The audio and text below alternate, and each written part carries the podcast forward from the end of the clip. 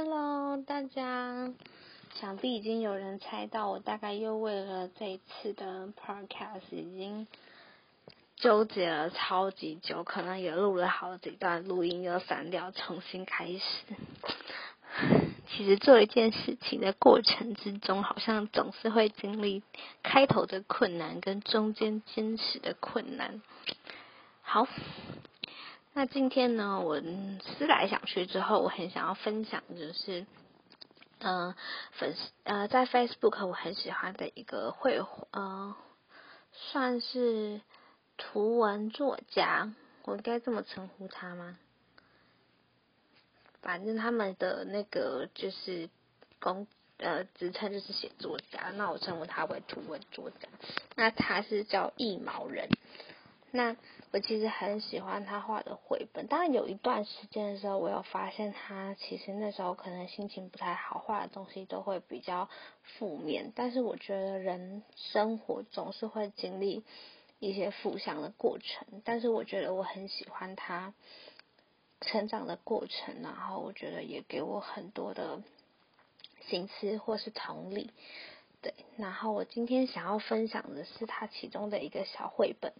是如果没有梦想，那它里面讲到，就是他自己说的是说，就是有时候想着如果放弃梦想这件事的话，会变成什么样？就一般的生活没有什么不好，也是从早到晚，那用无止境的加班换来的那些努力，但是好像就会少了一点那股冲劲跟理想，这不是我想，这不是我想要的生活。所以最终还是选择了我想走的路，即使被别人说是傻子，但也算是傻的有理吧。就别人或许不懂你的想法，但是你自己一定要知道自己在做什么。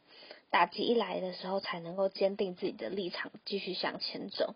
那没有什么路是容易的，即使是绕着路走，那些困难也还是会出现。所以也没有什么好去数落别人的梦想的，因为说不定将来他会是一匹黑马。而我们是正在努力成为那匹黑马。对，觉得嗯，就是他说的很好，就是有的时候其实我们越长大会发现现实有很多的限制，就是不是我们可以想象的这么单纯的，就是简单的美好的，所以总是要去。接受一些现实，然后甚至有可能会有些人是会放弃梦想，但是或许我们可以用不同的方式去坚持自己的梦想吧。嗯，我先来跟你们说一下他的故事内容吧。好，那我们就开始喽。如果没有梦想，爱做梦或者不做梦，总会因为现实而有所考量。有时候觉得做喜欢的事是一种错。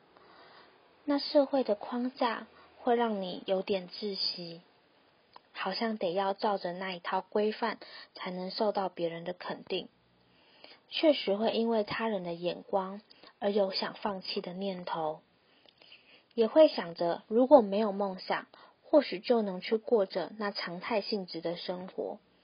虽然什么都好，但内心就是没有踏实的感觉。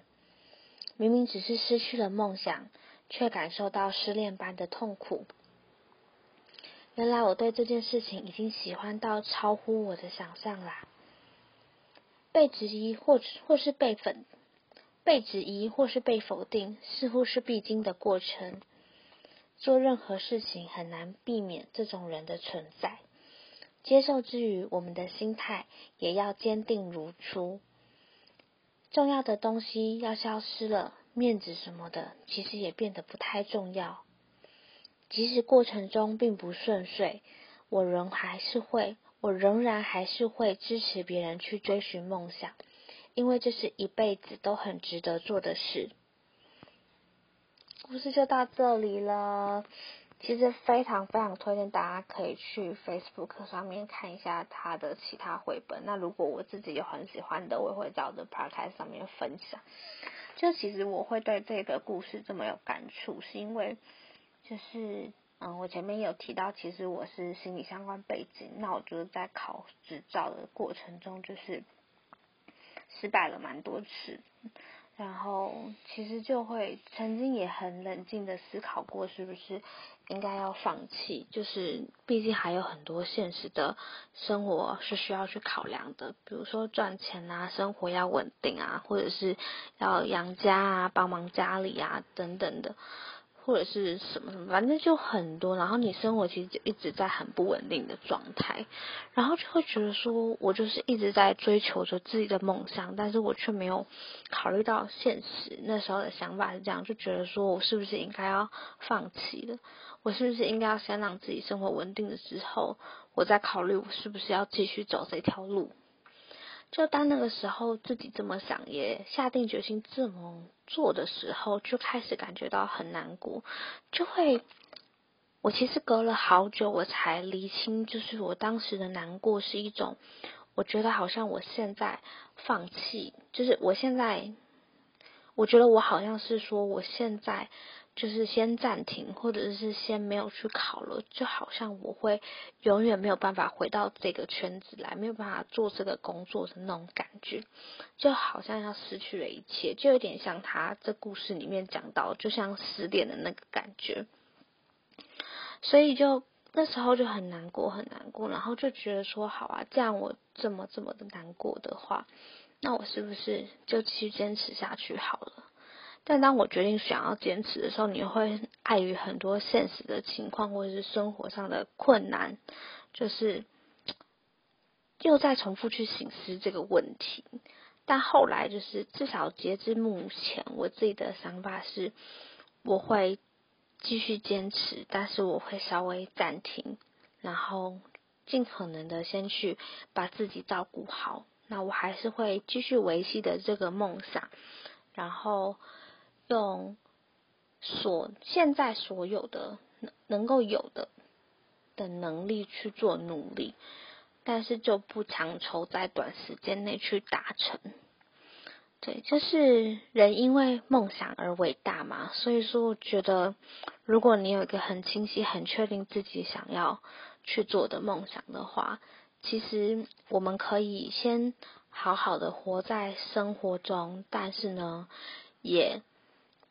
继续在心中保护好自己心里的那个小火苗，然后希望它有一天可以就是熊熊的燃起吧。就谢谢你们陪伴我一起走过这段时间。那希望就是或许在你们需要的话，也可以给你们一些激励或是帮助吧。好。